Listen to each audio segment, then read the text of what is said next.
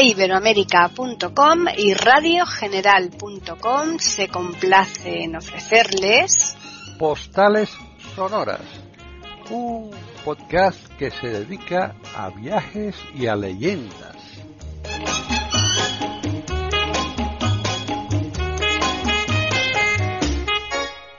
Bienvenidos un día más a Postales Sonoras, Cultura y Leyendas aquí en iberoamérica.com. Soy Paqui Sánchez Galvarro y hoy tenemos pues otra sesión magnífica que nos ha preparado Pepe Rabanal desde Badajoz en su encierro, como todos los que estamos ahora aquí padeciendo, pero que estamos fenomenal, porque la verdad que a nosotros cosas por hacer no nos faltan, ¿verdad, Pepe? Pues no, buenas a todos. Siempre hay alguna, alguna cosa y, y la solución para salir de casa es eh, siempre más o menos un libro en el formato que tú quieras, digital o, o físico, porque ya decía la canción de Joan Bautista Humés que abrir un libro es abrir las alas, ¿no? Exacto. Sí, sí, sí, sí, sí. Bueno, yo sé que hoy has preparado una postal sonora, un podcast pero soberbio. ¿eh? Vamos a ir desgranándolo poquito a poco porque la verdad es que es muy, muy, muy prometedor, ¿eh, Pepe? Así que, ¿con qué vamos a empezar? Sí, hombre, primero por encauzar un poco un poco el tema. Mm, yo lo he titulado en la nota que te mandé, o sea, historias terribles, ¿no? O sea, mm, leyendas hasta la literatura, ¿no? Sí. Eh, porque a veces eh, lo que se hace es literatura de las leyendas, pero otras veces son las leyendas las que hacen la literatura. Y para no liarnos mucho, mm, diremos que podemos arrancar eh, donde lo dejamos, por lo menos en uno de estos otros programas eh, pasados que dedicamos a las leyendas eh, de Sevilla. Sí, efectivamente. Digo que, te, que tenemos eh, pasado, no sé si se habrá emitido o no todavía. Bueno, todavía da no, igual. ese todavía no, pero, Pero bueno, bueno, está, por, está por ahí. exacto. Y mm, tocamos, aunque fuera de pasada, el tema de, de la familia Becker, Sí, que no se llamaban Becker, se llamaban Domingo, Ujú. Domínguez. Eh, en- concretamente de Gustavo Adolfo Becker, que eh, su nombre era Gustavo Adolfo eh, Domínguez Bastida, o de Bastida, ¿no? Porque eh, su casa estaba muy cerquita del convento de Santa Clara, donde habíamos ubicado también la leyenda de la torre de Don Fadrique y la del hombre de piedra, Sí, lo sí, sí. recordarás, ¿no? Sí, claro. Bien. Pues eh, Gustavo Adolfo mm, Becker era uno de los, eh, por decirlo así, em, de, la, de las plumas más reconocidas del romanticismo español, pero ya en, en una época donde el romanticismo podíamos decir que venía de vuelta, ¿no? No es la primera época del romanticismo, mm, es la segunda ya de segunda capa, la que eh, abarca lo que es la pluma de Becker en todo lo que hizo. Y además en Becker es muy diferente eh, porque no es lo mismo cuando hace sus rimas o hace sus poemas Sí. que cuando coge la pluma para escribir leyendas Mm, o para escribir artículos. Claro. Incluso daremos un detalle que se me olvidó en el otro programa, pero ahora vamos a aprovechar antes de empezar y, lo decir puesto que esta primera leyenda que tenemos es muy es muy cortita, ¿no? Y es que em, Gustavo Adolfo Becker tenía un hermano que también se le conocía como Becker, mm, que era valeriano, que era un gran pintor. Precisamente el cuadro de, de Becker es obra de su hermano, mm, ese tan conocido que hay, que tiene la capa así, una capa oscura, ¿no? Sí, Y de donde se saca em, la imagen para hacer el busto que está en la glorieta Becker en el Parque de María Luisa, ahí en sí, Sevilla. sí. Eso es obra de su hermano Valeriano Becker, que además eh, mm, colaboraban, aunque en el caso de Gustavo Adolfo era más bien de manera anónima, en revistas satíricas y casi pornográficas de la época. Fíjate. ¿sí? porque a los dos se le atribuye la autoría de una de una de unas publicaciones y unos chistes eh, totalmente mm, pornos con ilustraciones y textos eh, dedicados eh, a la reina Isabel II que como sabemos era fiestera y verbenera ¿no? Tanto, vaya. y también a a su hijo Alfonso XII. Sí. Eh, por los cuales fueron perseguidos, porque ahí ponía en solfa las relaciones que tenía con el general Serrano, etcétera, o sea que ve que tenía mucho, muchas aristas. Hmm. Pero quizás una de las más conocidas es la, la de escritor romántico, con ese halo que tienen las rimas que casi todo el mundo conoce. Conoce, claro. Porque tiene mm, versos que que nada más decirlo ya la Mm. gente sabe lo que es, ¿no? El Exacto. pueblo, que eso es lo que le pasa. Le- a ver, a ver qué le pasaba con, con los con los poemas y con sus rimas, lo mismo que a Verdi con su música, Sí, que quien la cantaba era el pueblo, pues sí. porque el va pensiero de, de, de Giuseppe Verdi, el del Nabucco, ¿no? Hmm. Pues eh, lo tocaban hasta los ciegos con el aristón. Desde luego. Entonces a ver qué le pasaba. Dice las volverán las oscuras golondrinas. Ya te digo, que no se sabe y- eso. Pero nosotros nos, nos vamos a, a centrar en esta ocasión en su vertiente eh, de recopilador a la manera romántica de leyendas, de leyendas, porque el romántico, según la crítica de mesoneros romanos, pues era aficionado a los cementerios, a los espectros, a los fantasmas, Fíjate. con las musas de los poetas románticos eran siempre eh, doncellas un poco tétricas, ¿no? tétricas Sí. con la piel muy blanca, Ujú. que por cierto se puso de moda el blanquearse la piel y sabe cómo lo hacían. No sé si sabes el sistema. No, como no fuera con, La- tal, con la- talco. se- Las señoritas de la buena sociedad tomaban vinagre Ah, sí. puro. Y Madre entonces, mía. claro, se comen los glóbulos rojos Ah, claro. Y, y, y- la tez era pálida, la que se llevaba en el romanticismo, ¿no? Y, y, bueno, y la tuberculosis detrás, ¿no? Claro. Entonces, pues eh, estos ambientes, eh, decían masoneros romanos, para hacer una obra de teatro se necesita un sepulturero, un espectro eh, fantasmal, eh, unos amores contrariados, una mano que amenaza, otra que agarra, no, porque era un poco sorna. Bueno, pues en este aspecto, las leyendas para Becker son el caldo de cultivo extraordinario. Nosotros hemos seleccionado dos. Una de ellas es La Cruz del Diablo. Ajá.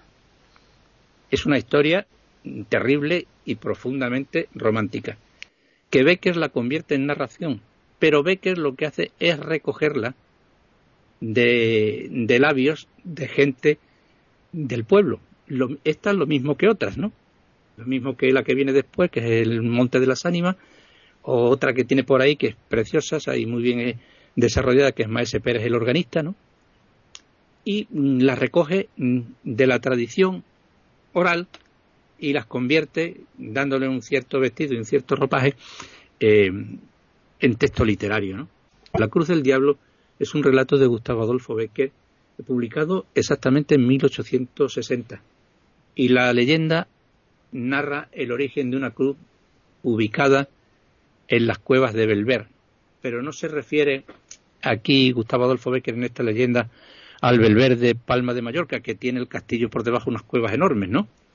Se está refiriendo exactamente a una cueva que existe en Belver de Cerdeña, muy cerquita del aseo de, de, de Urgel, o aseo de Urgel, ¿no?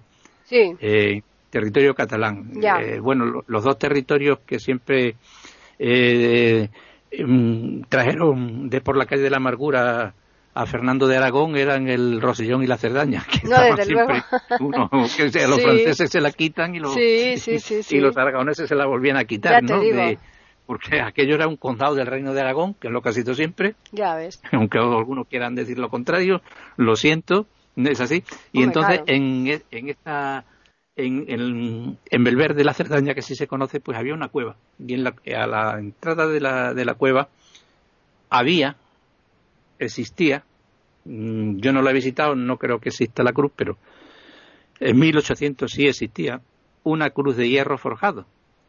Entonces parece ser que Becker o algún amigo de Becker que pasara por allí, porque eso no queda exacto en el, en el relato, eh, pasó por allí acompa- acompañado de un lugareño que le estaba enseñando pues el, sitio, lo que es la cueva, y entonces eh, el turista, por así decirlo, ¿no? al pasar delante de aquella cruz de hierro forjada, tan tétrica y tan sombría, a la puerta de la cueva, mm, pues eh, cristianamente se quitó el, sombrero para saludar. Inmediatamente el guía que la acompañaba le dijo, por favor, no haga usted eso. Dice, es que estoy honrando a Dios. Dice, no está usted honrando a Dios porque es una cruz maldita. es una cruz que está dedicada al diablo. Y tiene el diablo dentro. Qué barbaridad. Y por eso mm, no se debe hacer lo que es el saludo, la reverencia eh, cristiana. Así que la historia que se la resumió de la siguiente manera es que resulta que el señor de Segre, que era el señor feudal de aquel de aquel contorno en tiempos remotos, ¿no? Sí. Eh, como era costumbre y moda entre los señores feudales, cada vez que tenían una pendencia se arrasaban los territorios unos a otros. Pero este señor de Segre era eh, totalmente inhumano y cruel y lo que hacía era masacrar a sus enemigos y todo aquel que no estaba de acuerdo con sus disposiciones. Y claro, pues sembraba el terror por toda la comarca de la Cerdeña y parte del Rosellón. Claro, las cosas llegaron a, tal punto que mm, los nobles, los vecinos, se levantaron por una vez, mm, todos a una, y le llevaron a juicio a tal personaje. Pero ¿cuál fue la sorpresa del juez? Que cuando comparece el señor de Segre al tribunal le dijo que se tenía que quitar la armadura, porque iba con la armadura puesta, que se tenía que quitar el casco, la celada y que le vieran el rostro. Entonces no quiso y se la quitaron a la fuerza y quedaron totalmente sorprendidos cuando vieron que la armadura estaba vacía. Madre mía, qué susto, ¿no? Pero la, y así lo dice la leyenda, pero se movía como si tuviera vida y hablaba. Qué horror, qué susto. Entonces le encadenaron y, eh, a la armadura. Claro, claro. Y la metieron, la metieron en una en una mazmorra, pero el, alcaide de la mazmorra no se creía el cuento de que la armadura estuviera vacía. estuviera vacía y entonces entró a comprobarlo un día después de que había pasado ya bastante tiempo en la mazmorra donde estaba el señor de Segre y su armadura vacía y el señor de Segre lo mató. Madre mía vuelta otra vez a la carga, persiguieron a la armadura y una vez que la, que la atraparon, los vecinos y los nobles, lo que se les ocurrió es fundirla en una, en una forja y, con la, y con la forja pusieron, hicieron una cruz eh, que clavaron a la entrada de la cueva, que era uno de los dominios del señor de Segre. Y por eso estaba maldita esa cruz, claro. que de vez en cuando, pues en las alrededores de la, de la cueva y en la cruz eh, se oían pues los gritos, los ruidos y los lamentos del alma condenada del señor de Segral que nunca le vieron la cara porque la armadura siempre estuvo vacía. Mm, madre mía, qué historia, ¿eh? O qué leyenda más tremenda, más truculenta. Qué susto. qué barbaridad. Lógicamente, esa, en el texto literario de, de Gustavo Adolfo Becker, mm. pues da una serie de, de, detalles. Yo la he contado tal como la recuerdo, como la leí. No sé, pues tropecéme yo, como decían en la Edad Media. sí, claro. En castellano antiguo. a, a mis 20 o 24 años por algún mercadillo y allí, y allí compré un, un ejemplar de, la, de las leyendas de Becker esa fue la primera vez que, que leí el libro, ¿no? Y claro, yo lo recomiendo para el que no lo haya ah, leído no, porque claro, tiene, claro, tiene aquí cosas muy interesantes. Sí. Como es esta otra leyenda del, del Monte de las Ánimas. Ah, sí, esa es muy famosa, ¿verdad? Sí, la, la, más, la más famosa y la, la, más completa y la, y la más larga de este, de esto, de este volumen es eh, la que dedica precisamente a Sevilla, ¿no? Sí. Eh, eh, Maese Pérez, el organista. Exacto, sí, sí. Esa es la, una de las Mm. más conocidas. Mm. Pero también el Monte de las Ánimas, porque es que en el Monte de las Ánimas, si tú, por ejemplo, como, nos ha- como me ha pasado a mí, porque ya mm, no, no por sabiduría, sino por edad, ¿no? Eh, a los veintitantos años lees el Monte de las Ánimas y después pasa el tiempo y vas viendo películas, narraciones y cosas, ves que muchas de las que se han hecho tienen una cierta concomitancia con la narración de Gustavo Adolfo Becker, El Monte de las Ánimas. Te pongo por caso, antes de contarla, ¿no?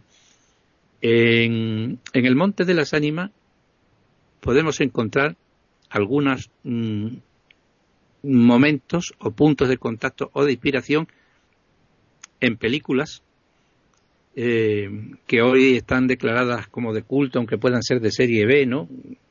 Como Sí. es eh, La Noche del Terror Ciego, de, del director portugués Armando de Osorio, pero que se filmó en, en los alrededores de Madrid.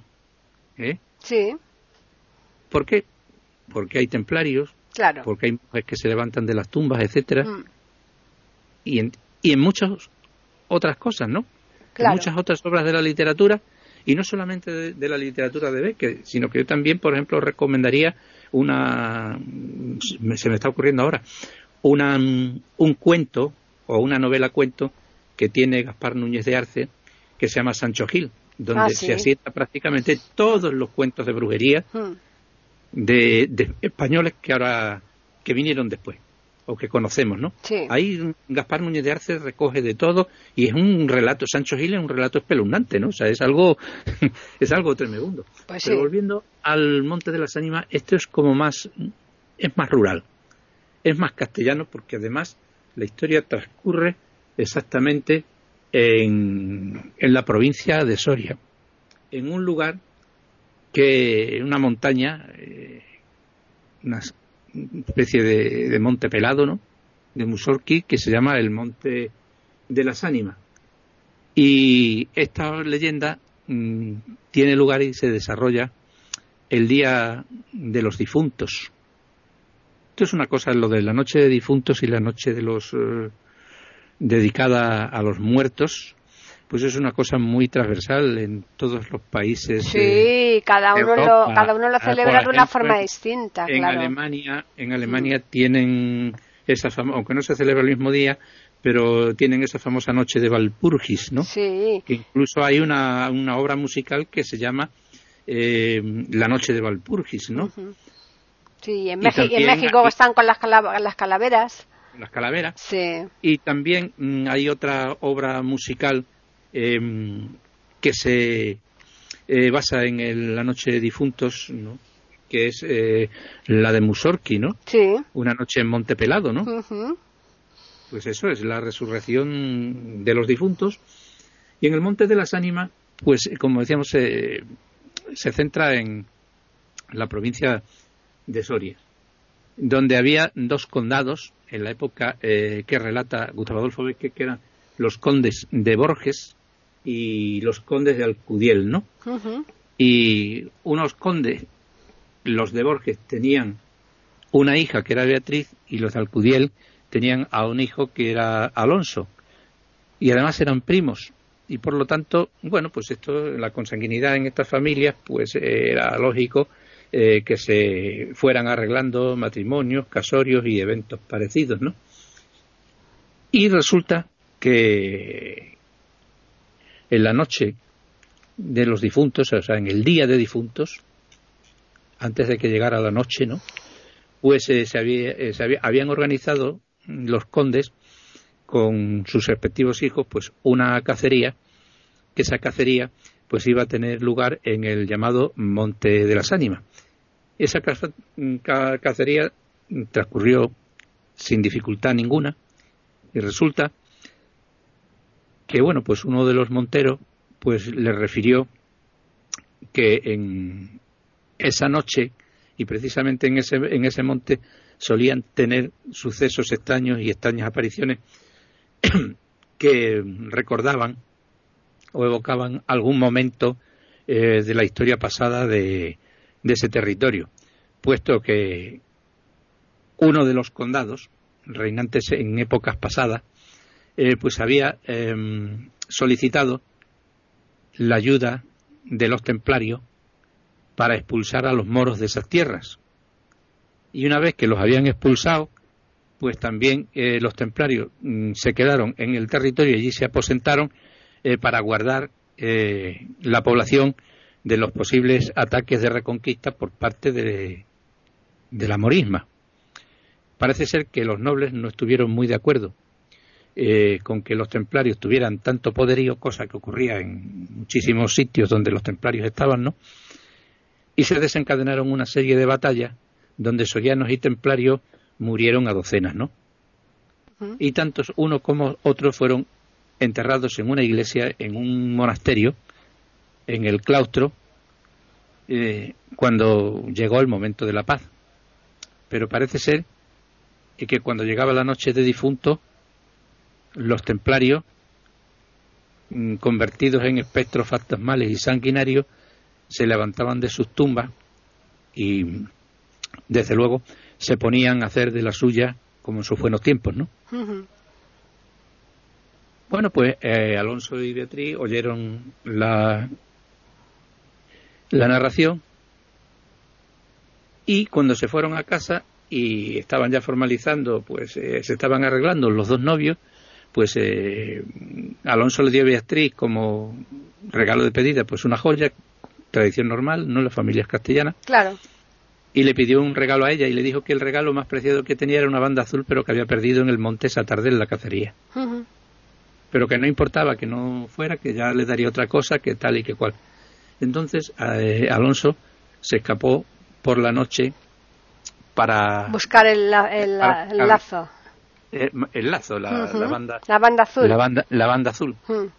Transcurrió la noche de difuntos y cuando se despierta Beatriz por la mañana ve que tiene la, la banda. La banda azul a los pies de la cama totalmente ensangrentada. Hmm. Y Alonso ha desaparecido. Le buscan y le traen muerto, probablemente comido y devorado por los lobos. Hmm, qué horror. Pero la banda la había... La había traído. Había aparecido. Había aparecido, a saber quién la trajo.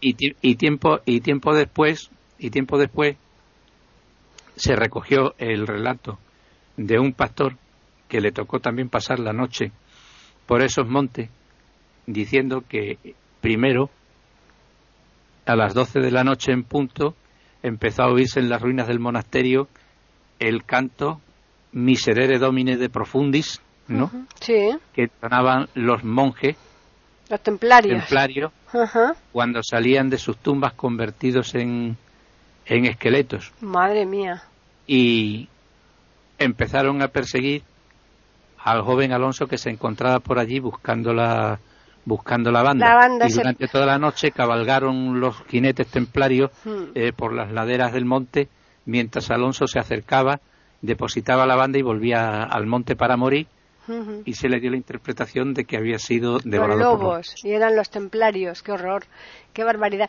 Y todavía sigue habiendo reuniones de templarios hoy día verdad Pepe sí.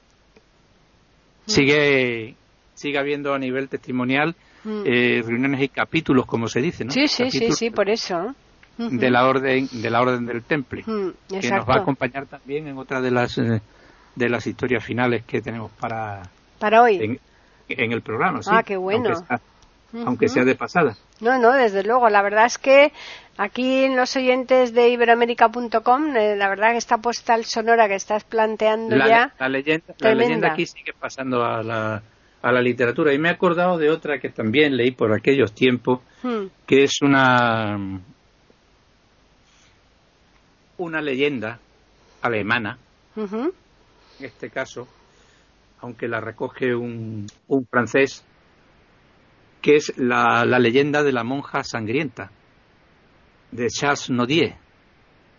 Esta se publica en la última década del siglo XVIII, pero también en esa misma época es recogida eh, por otro autor inglés, eh, que es el autor de la novela El monje, y la incrusta en otra narración gótica también muy característica de la que hablaremos en otros programas adelante, porque material hay de sobra, ¿no?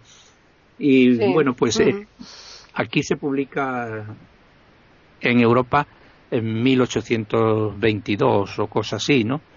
Y bueno, pues realmente es también una, una narración bastante, bastante tétrica.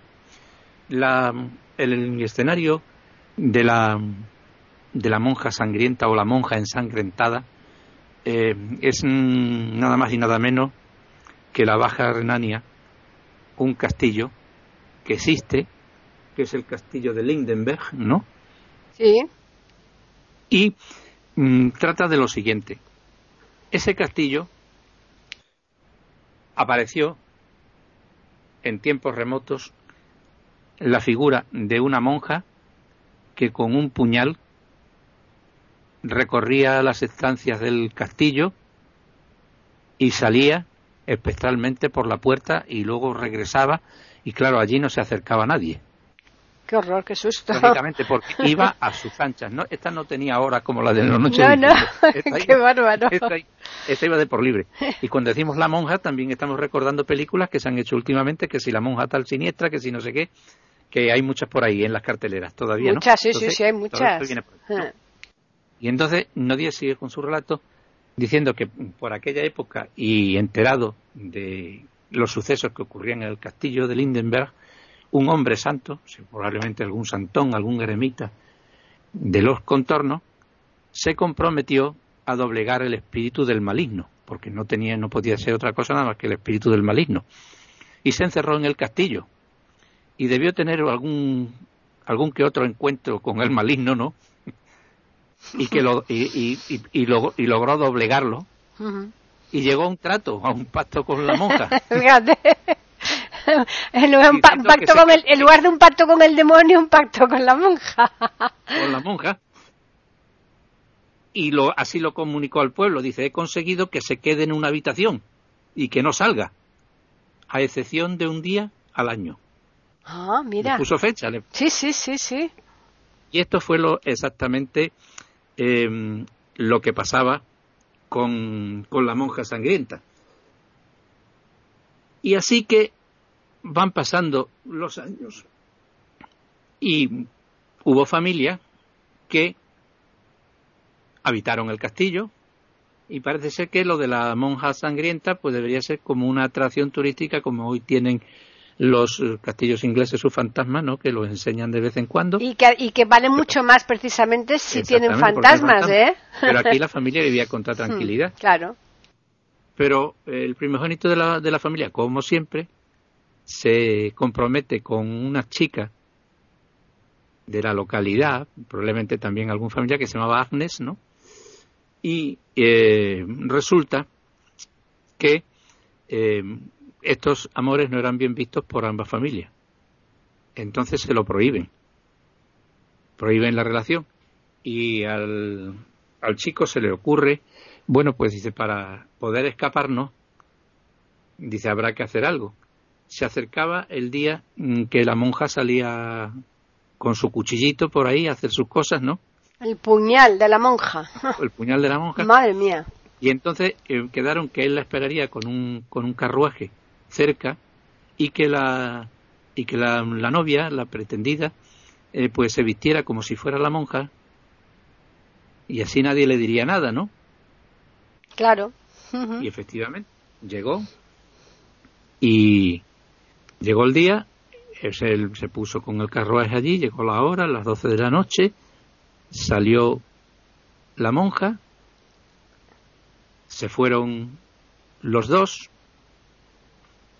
y cuando estaban en plena fuga, empiezan a perseguirlo los familiares que se habían dado cuenta de algo, o lo que fuera el caso es que el, que el coche de caballos empieza a correr, los postillones empiezan a correr, a correr, a correr, a correr, y hay un, tienen un accidente, y él, pues queda bastante mal herido. A los cinco días, se despierta en casa de las personas que lo habían auxiliado y ve que está allí la novia, que está Agnes, ¿no? Y de buena esa primera Agnes se transmuta en la monja sangrienta. Ay, madre, qué susto, por favor. Y, le, y la misma monja le dice que, Agnes, que Agnes no ha salido de casa, que salió tarde y que ella se adelantó y que ahora a él le pertenece. Porque la monja le, le empieza a contar su vida porque era, era una monja que, estaba, que había estado siempre dominada por las apetencias carnales, ¿no? Ya. Y así se adueña y le dice, yo soy tuya y, y, tú, y tú eres mío para toda la vida.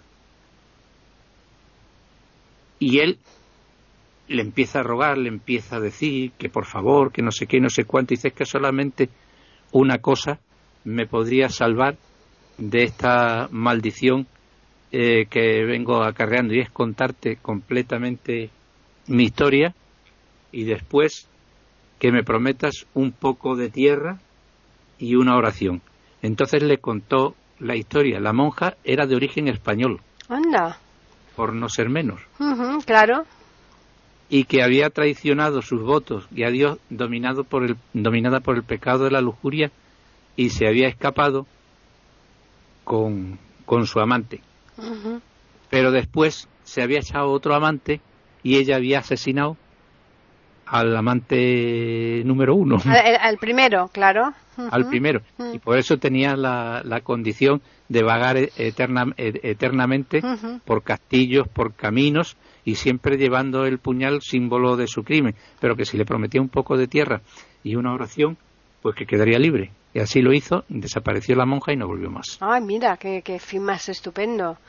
Porque desde luego que, que terrible, ¿eh? Pedía Es un poco de tierra y para su cuerpo oraciones, ¿no? Ya. Sí, y sí, esa sí. es una narración mucho más desarrollada que es la que publica, como decíamos, Charles Nodier, Mm. pues en la última mediados del siglo XIX, ¿no? Sí, sí, Aunque sí, a finales, en mil- en 1780, en el siglo XVIII. Ujú. Bueno, pues ya llevamos, sí, ya llevamos tres, tres, tres leyendas tremendas. ¿A cuál más terrible, eh, Pepe? La verdad es que un poco ponen los, los pelos de punta sin saber qué va a pasar Pues, según las vas narrando, ¿eh? Yo no la catalogaría como, como leyenda en sí. Ya. ¿La última te refieres? La última no. La sí, última sí, no. sí. Bueno, pues aquí, Como en, en aquí sí, Pepe, en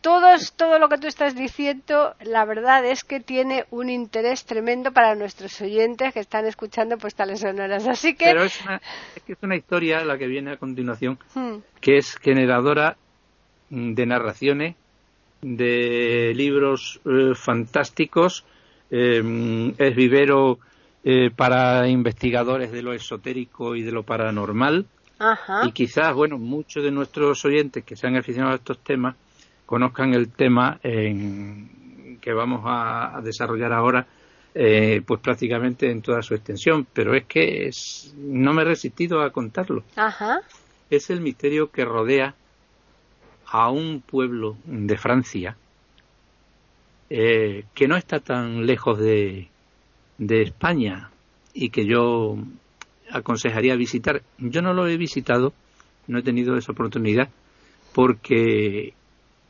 por, no sé, quizás por estas circunstancias de la vida te llevan de un punto a otro de, en tus viajes, pero por aquí no he pasado. Pero sí lo conozco muy bien el pueblo eh, porque está muy bien desarrollado en el programa de Google Earth, que te puedes meter y recorrer todo el pueblo y todos los lugares que vamos ahora a hablar, todos, todos, todos se pueden visitar.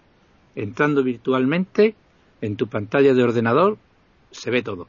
Y es el pueblo de Rennes-le-Château. ajá, el castillo de Rennes. Sí, mm, em, em, quien conozca un poco la geografía francesa mm, Hmm. verá que hay dos localidades muy no están lejos, ¿no? Hmm, Relativamente eh, y que tienen una historia con un origen marcadamente romano, una, otra menos, ¿no? Otra Sí. es más merovingia, que son Rennes-le-Bain, ¿no? Sí, Los baños Sí. y Rennes-le-Château. ajá, Rennes-le-Château está eh, si vas a Perpiñán tiras recto y lo encuentras rápido perdido en los en los montes, ¿no? Del Languedoc, o sea, está en el en pleno Languedoc, ¿no? sí, sí, sí, Francés, ¿no? ajá, Entonces, es de- desde Barcelona es fácil, fácil, fácil llegar, ¿no? claro. a Rennes-le-Château. Más mucho más fácil que si vivieras en París, ¿no? No, claro, porque ya, eh, relativamente cerca de Gerona, ¿no? ¿Qué pasó? Y, además los sucesos que vamos a narrar eh, son relativamente mm, recientes, ¿no? Eh, porque mm, giran en torno a la figura de un, de un cura, de un cura párroco, que se llamaba François Berenger Sonnier, que es un cura rural que nace concretamente el 11 de abril de 1852 en la localidad de Montasels, eso está en el Alto Valle del Aude, ¿no? Se ordena sacerdote Sonier, al que mm, vamos a llamarle Berenger o Sonier, ¿no? Sí, como tú aquí en Atlante, hmm. Eh, en 1879. Y dicen la historia que había estado de párroco en otras parroquias, ¿no? Hmm. Y que había sido mandado al pueblo de Rennes-le-Château, que es un pueblo perdido, y sobre todo en la época de Sonier, era mísero, era pobrísimo, de lo más pobre que hay en Francia. Vamos, perdido, ya. perdido en, pleno, en pleno Languedoc. Pues eh, llega allí, dicen que castigado por su carácter levantisco y revolucionario, pero bueno, eso es un extremo que no está demostrado. Simplemente llega a hacerse cargo de la parroquia, con nada de dinero, y se encuentra con una, con una iglesia en ruina y una localidad que en aquella época tiene menos de 100 habitantes. Figúrate. Bien, o sea, si nos adentramos em, a través de, Internet para los curiosos, que se lo recomiendo, en la llegada y los accesos al pueblo de Rennes-le-Château, veremos que está eh, las ruinas del, del castillo, las ruinas del cementerio, un pueblo pequeño, ahora lógicamente está mucho más desarrollado. Y precisamente con esta historia se desarrolla mucho más, ¿no? Claro que es lo que suele ocurrir. Y eso es lo que se encuentra Berenger. Berenger, mm, aparcamos aquí un momento la figura y digamos que mm, la historia que se desarrolla a continuación eh, procede nada más y nada menos según la leyenda historia, porque este es un, es un un episodio que bordea la leyenda por un lado y la historia por otro, pero siempre en el filo, que procede, eh, se conecta directamente con el templo del rey Salomón y los templarios. Dijimos antes que íbamos a. Claro, claro, a, tocar el tema de los templarios otra vez, sí. Exactamente. El templo de Salomón se decía que contenía fabulosas riquezas. Otros historiadores dicen que en el templo de Salomón lo que, era, lo que se encontraba era la sabiduría y que el templo de Salomón en la puerta había la figura de un diablo, de un demonio arrodillado, que es el demonio Asmodeo. El demonio Asmodeo, que había, según también la leyenda de aquellos tiempos, esta es otra, ¿no? Otra leyenda, había ayudado a construir el templo de Salomón, era el guardián del tesoro. Y por ahí también tenemos la dualidad de que se estaban refiriendo a un tesoro físico o a un tesoro del conocimiento o espiritual. Claro. Pero lógicamente, cuando se saquea el templo de, de Salomón, se supone que este mítico, fabuloso tesoro se llevó a Roma. Y cuando los bárbaros eh, pegan el castañazo al Imperio Romano, ¿no? Que fue una caída paulatina, sucesiva, no es que entraran por la puerta, ¿no? Ya. Eh, hubo enfrentamientos con los bárbaros que no eran tan bárbaros porque fueron los que inventaron el pantalón, o sea que los primeros que tuvieron pantalones fueron los bárbaros de, de Clodoveo, ¿no? Sí. Que son los que entraron en, en Roma, ¿no? Por así decirlo. Pues se marcharon y Alarico el bárbaro se lleva ese fabuloso tesoro, se lo lleva al sur de Francia. Ajá. Concretamente a la, por la región del Languedoc.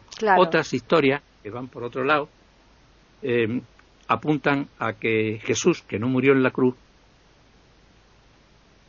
no murió en la cruz, y escapa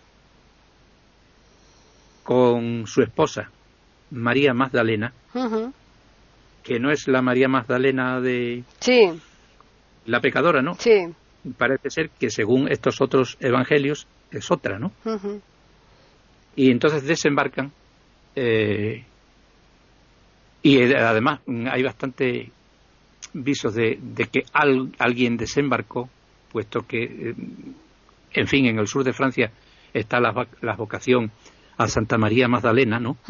En muchísimas iglesias. Es más, incluso la, la iglesia de Château está dedicada a la vocación de María Magdalena y que mm, desembarcaron en el Languedoc y ahí quedó la semilla y la, y la estirpe de Jesucristo. Como veremos, esto está ya recogido en novelas que han tenido mucho éxito, no so- por su calidad, sino por su oportunidad. Eso en es. los últimos tiempos, como el Código da Vinci, todas estas Eso es, historias. sí, sí, sí. Bueno, y bueno, el Código da Vinci fusila otras obras más serias, ¿no? Sí, desde luego. que es el enigma sagrado y un Mm. montón de, de historias.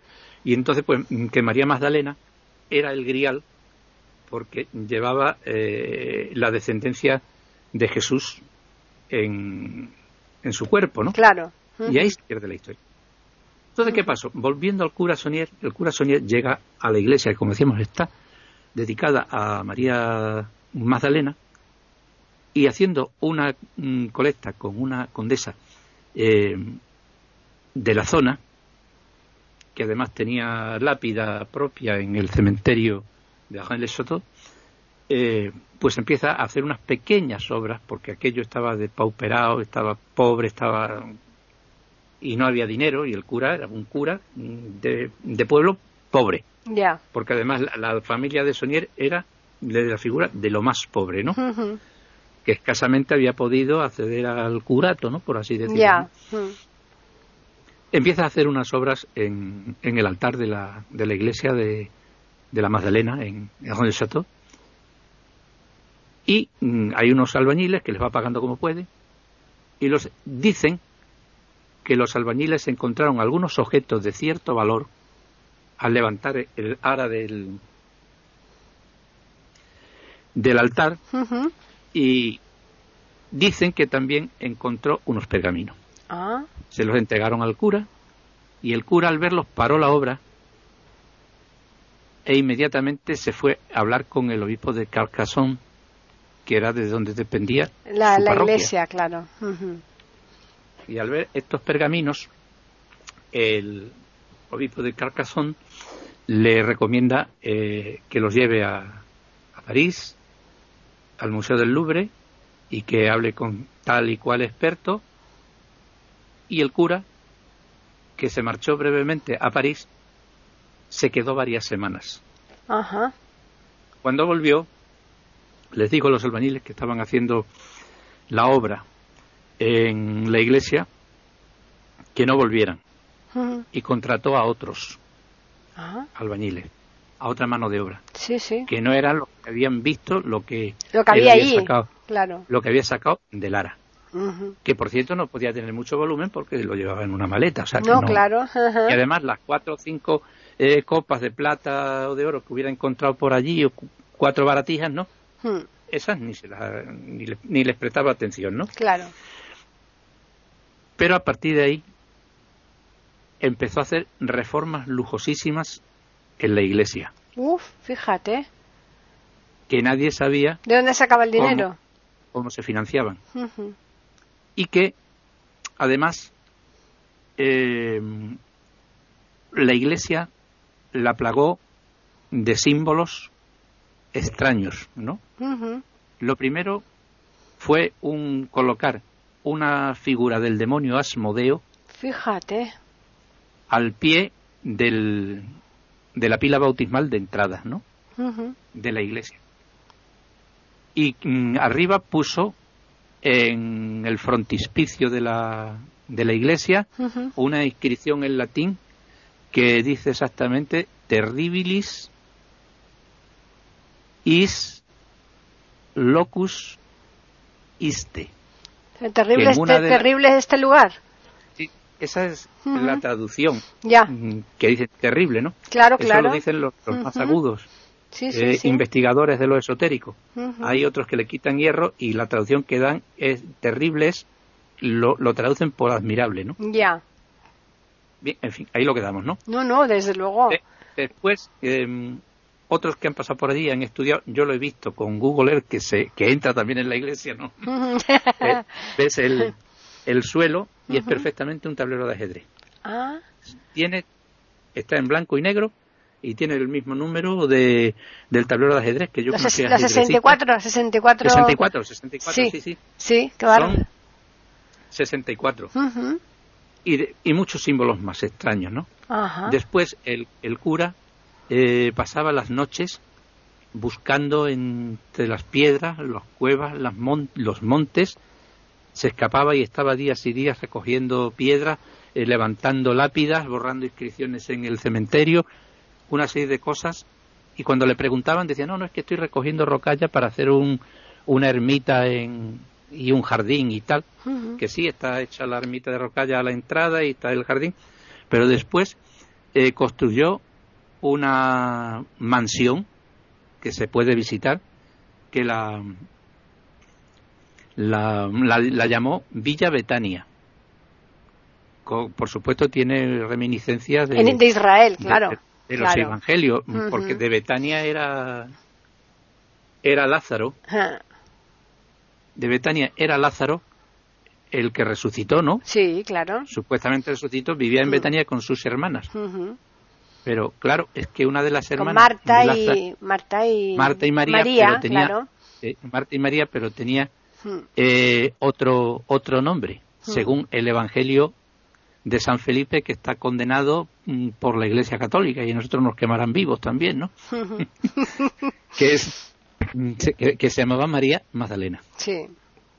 Entonces, toda esa concomitancia. Y en honor a María Magdalena, un viejo torreón que había allí mm, y que se ve desde la carretera, conforme se va entrando en, en el pueblo de Juan se ve el torreón. Eh, él lo reconstruyó y instaló allí su propia biblioteca y varias estancias y le dio como nombre la Torre Magdala. Ajá.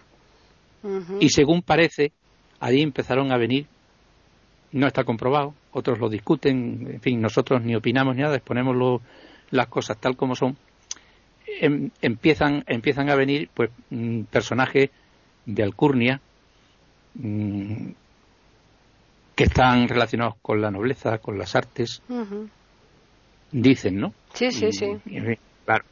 Y todo esto, y el, y el dinero no cesaba de... De llover por todos lados sin saber de dónde venía.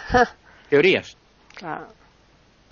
Por los, por los paseos que hacía, eh, parece ser, eh, Berenger Sonier, por los alrededores, en pleno Languedoc, y las investigaciones que hizo, unos dicen eh, que, había, eh, que había tropezado con, uno, con unos pergaminos donde eh, se encontraban los mm, el tesoro del templo de Salomón o parte de él que había sido traído por los bárbaros de Alarico al Languedoc, ¿no? Ya. Que los había descubierto y tal, ¿no? Y la verdad es que cambiaba muchas monedas, ¿no? Claro. Pero, por otro lado, dicen que lo que contenían los pergaminos, otros, era la explicación del linaje de Jesucristo después de haber desembarcado en el Languedoc, ¿no? Y que puestos en contacto con las altas jerarquías y demás, a, Beren, a, Berenger... Le, le dieron dinero para que se callara. Le, le, pagaban para que se callara. Claro. La única que estaba en el secreto mm, de la, de la cuestión es eh, una criada o ama de llave o algo más, ¿no? Que tenía Berenger desde sus primeros tiempos de llegada al pueblo de Juan Lesato, que se llamaba Marie, eh, Marie de Nanot. Y mm, Berenger, eh, cuando, cuando muere, pues parece ser eh, que el confesor, cuando oyó lo que le dijo, salió de allí espantado, ¿no? Ya. ¿Seguía corriendo a la criada o qué? Todo esto entra dentro de, lo que es la leyenda. Lo cierto es que a, a Berenguer Saunier eh, sí, la, jerarquía eclesiástica eh, le denunció por tráfico de misas, que vendía misas, que trapicheaba, etcétera, y algunos dicen que todo el dinero realmente salía de ahí, que del otro no había no había nada. Nosotros lo exponemos. Y, real, y realmente em, el descuadre que tenía Sonier en las cuentas de la parroquia eran de 150.000 francos antiguos, en total pero con eso no hubiera podido construir nada, de ni vivir como vivió. Claro, claro. Entonces, eso venía de otro, de otro sitio. Pero esta, esta leyenda, esta historia, queda totalmente mm, fuera del conocimiento popular. Era una cosa que estaba ahí, en el pueblo, pero que nadie más eh, fuera del pueblo o algún especialista en historia, eh, en historias raras, ¿no? Claro. Eh, podía tener conocimiento de ella. Pero sin embargo, eh, llegó por allí eh, un, un, escritor en el año 1967-68, que es de Seden, ¿no? Eh, francés, de estos que.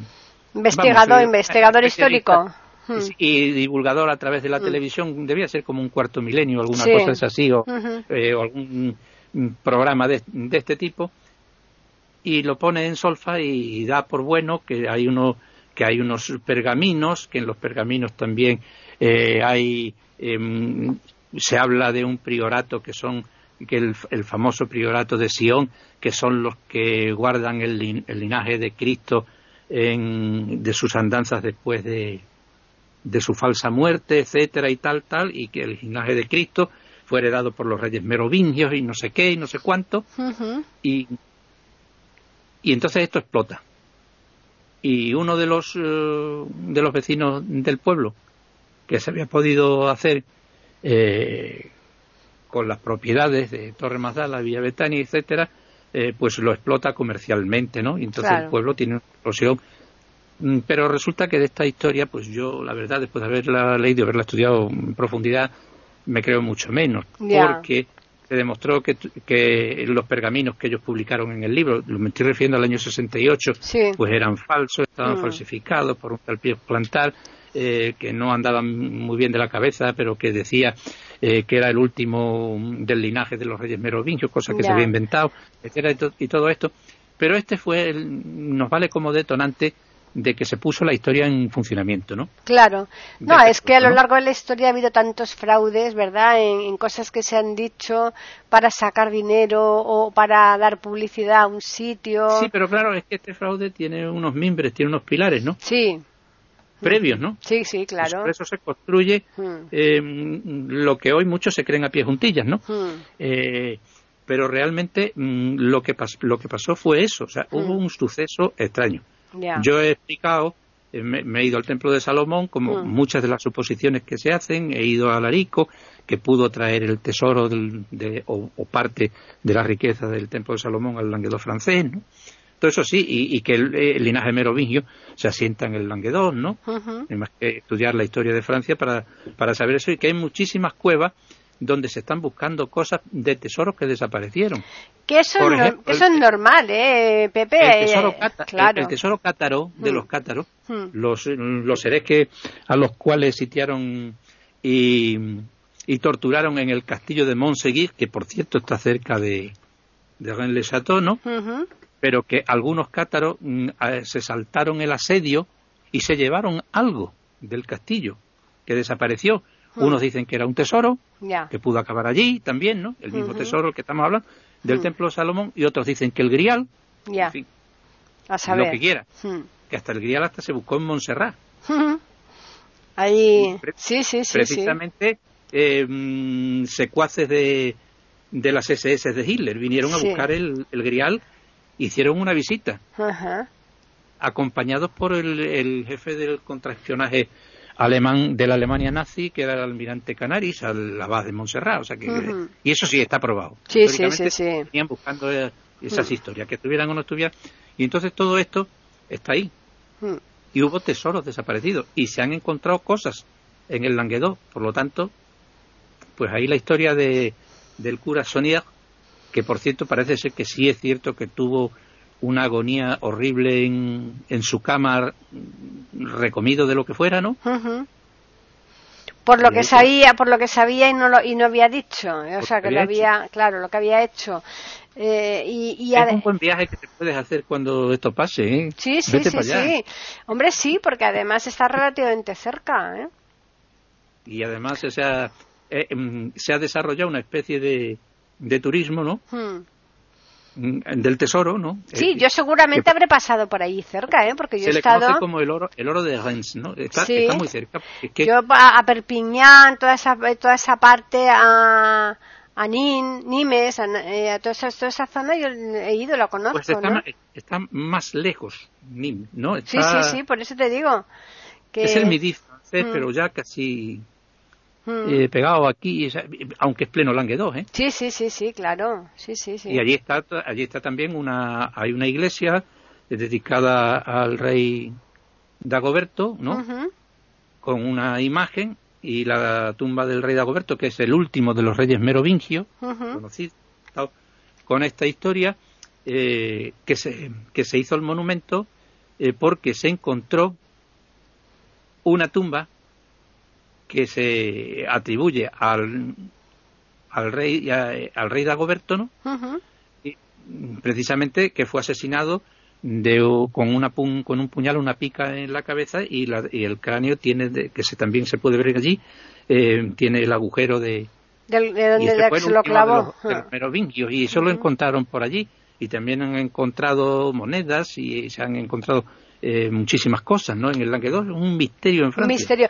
Eh, de todas formas, de, en, los subterráneos de, las iglesias tiene que haber cantidad y cantidad de tesoros eh, escondidos, ¿verdad? Que lo hayan hecho precisamente pues para que no en su momento no se los robaran y después eso a lo mejor no se ha sabido y siguen ahí ocultos. Lo que se decía aquí mm, y se han encontrado mucho las ollas de peluconas. No sé lo que es eso. No. las ollas de peluconas, pues eh, todos los que tenían dinero, peluconas se le decían a, la, a las monedas duros de plata y todo eso, los, ah. los duros antiguos del tanquillo de Cádiz, ¿no? exacto. Pues lo, en las guerras carlistas las familias los recogían en una olla y los enterraban. Pero pues a lo mejor luego ya no volvían más o, morían o lo que fuera y las ollas esas han ido saliendo llenas de monedas de oro y plata. Por eso te digo que ahí tiene que haber auténticas fortunas y, tesoros. Exacto. Y, además el Languedoc sigue siendo rústico y tal. Yo es un viaje que yo no sé si podré hacerlo, pero si tú puedes hacerlo. Pues sí. Eh, no, lo que si, si voy a Barcelona, que yo de vez en cuando voy allí porque mi hijo vive allí, pues eh, me pilla cerca para. Pero es que además tú miras el mapa y, y, es un sitio donde no solamente puedes llegar en coche y dando vueltas por la carretera. Hmm. O sea que no, no vas allí. Supongo que habrá autobuses y tal, pero eh, el coche es el, el medio. Normal, normal para llegar hasta más allí. normal para, para llegar a, a, lo que es ese ese pueblo que además es muy medieval, que es muy estrecha. A ver, te digo que en 1852, 1879, cuando llega a Berenguer, ¿no? Hmm. Es un pueblo que tiene menos de 100 habitantes, ¿no? Fíjate. Pequeño, pequeño, ¿no? Ya, ya, ya. Que hoy día eso, bueno, habrá crecido eh, seguramente bastante, sobre todo si se ha tenido tanta fama, ¿no? la población, pero con el hmm. Google Earth lo mm, tiene una, una, calle central y, y, vas dando vuelta alrededor y eso es hmm. chico, o sea, no es, sí. pequeño. Claro, te pasa lo mismo que Andorra, ¿no? Es toda una calle ahí van saliendo, ¿no? Es pequeño, lo que pasa es que esto tiene unas elevaciones, tiene un castillo, etcétera, hmm. y, te metes por un, te metes por una calle que es muy estrecha, bajas, eh, te lo digo, a flecha de Google Earth, ¿no? Sí, sí, sí, sí, sí. y te encuentras de buenas a primera la, lo que es la iglesia. y, y, ya desde la puerta se ve el diablo. claro, claro, y la, y la inscripción, ¿no? Lo de terribles. Y, terribles. y muchas más alusiones a, a María Magdalena y, cosas extrañas, ¿no? Incrustadas en la, en la iglesia. Qué barbaridad. No, no, pues si, puedo, si puedo, desde luego me voy a dar un paseíto, sí, porque además por allí cerca, eh, lógicamente ya aprovechas y comes de maravilla, ¿no? Sí, se come muy bien. por eso lo digo. Precisamente, no hace mucho había por allí una, un restaurante que se llamaba El Oro de Rennes. Ah, mira, ¿ves? ¿Has visto? Y tenían una fotografía del cura Sonier, ¿no? Hmm. Y una olla, eh, no una fotografía, un dibujo y, una olla llena de monedas. una pelucona de estas, ¿no? Exacto. Qué bueno, pues la verdad es que ha estado el programa fantástico. aquí, tenemos también un lugar esotérico muy cerquita de donde tú vives. ¿Ah, sí? Sí, lo vamos a hacer en otro programa. En otro programa, sí, sí, sí, sí, sí. Ah, está En, está en, una, está en una, una localidad que se llama, muy cerca de Madrid, que se llama Titulcia. Ah, no lo conozco. Pues está cerca de Madrid. Ah, Titulcia. El caso es que el nombre sí me suena, pero... Pues ese es otro lugar hmm. extraño. Mm, y en fin. Bueno, lo dejamos ahí, eso.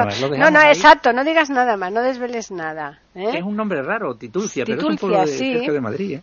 Sí, sí, sí, sí, sí. Bueno, pues eso apúntatelo, Pepe, no se te olvide. Ahí está. que eso, va a ser para, ahora mismo. Eso es, porque si no después se, no se te olvida, ¿eh? Porque son tantos y tantos eh, las cosas que quieres contarnos que, que después se olvidan. ¿eh? Pues ahí están. Así que nada, pues vamos a recordarle a los oyentes que nos pueden escribir a postales arroba eiberoamérica.com y también al Twitter que es Iberoamérica con las iniciales E y la A de América en mayúsculas. Y bueno, yo me lo he pasado genial, así que nuestros oyentes espero que lo mismo, Pepe. Pues nada, por lo menos distraerlo. Hombre, Hemos quitado un poco de hierro a la cosa, ¿no? Exacto, sí, sí, hombre, porque si en estas cosas truculentas tienes que darle también eh, pues un, aire así de un cierto humor, ¿no? Porque si no es demasiado técnico. En la, última mm, nos apartamos un poco de lo que habíamos estado hablando mm. anteriormente, la leyenda, porque esta realmente es una historia. Claro. Que queremos considerar leyenda lo otro, pues sí, mm. vale, de acuerdo. Así que, bien, pues recordarles a los oyentes que les esperamos aquí el próximo jueves en iberoamérica.com para ofrecerles otra postal sonora.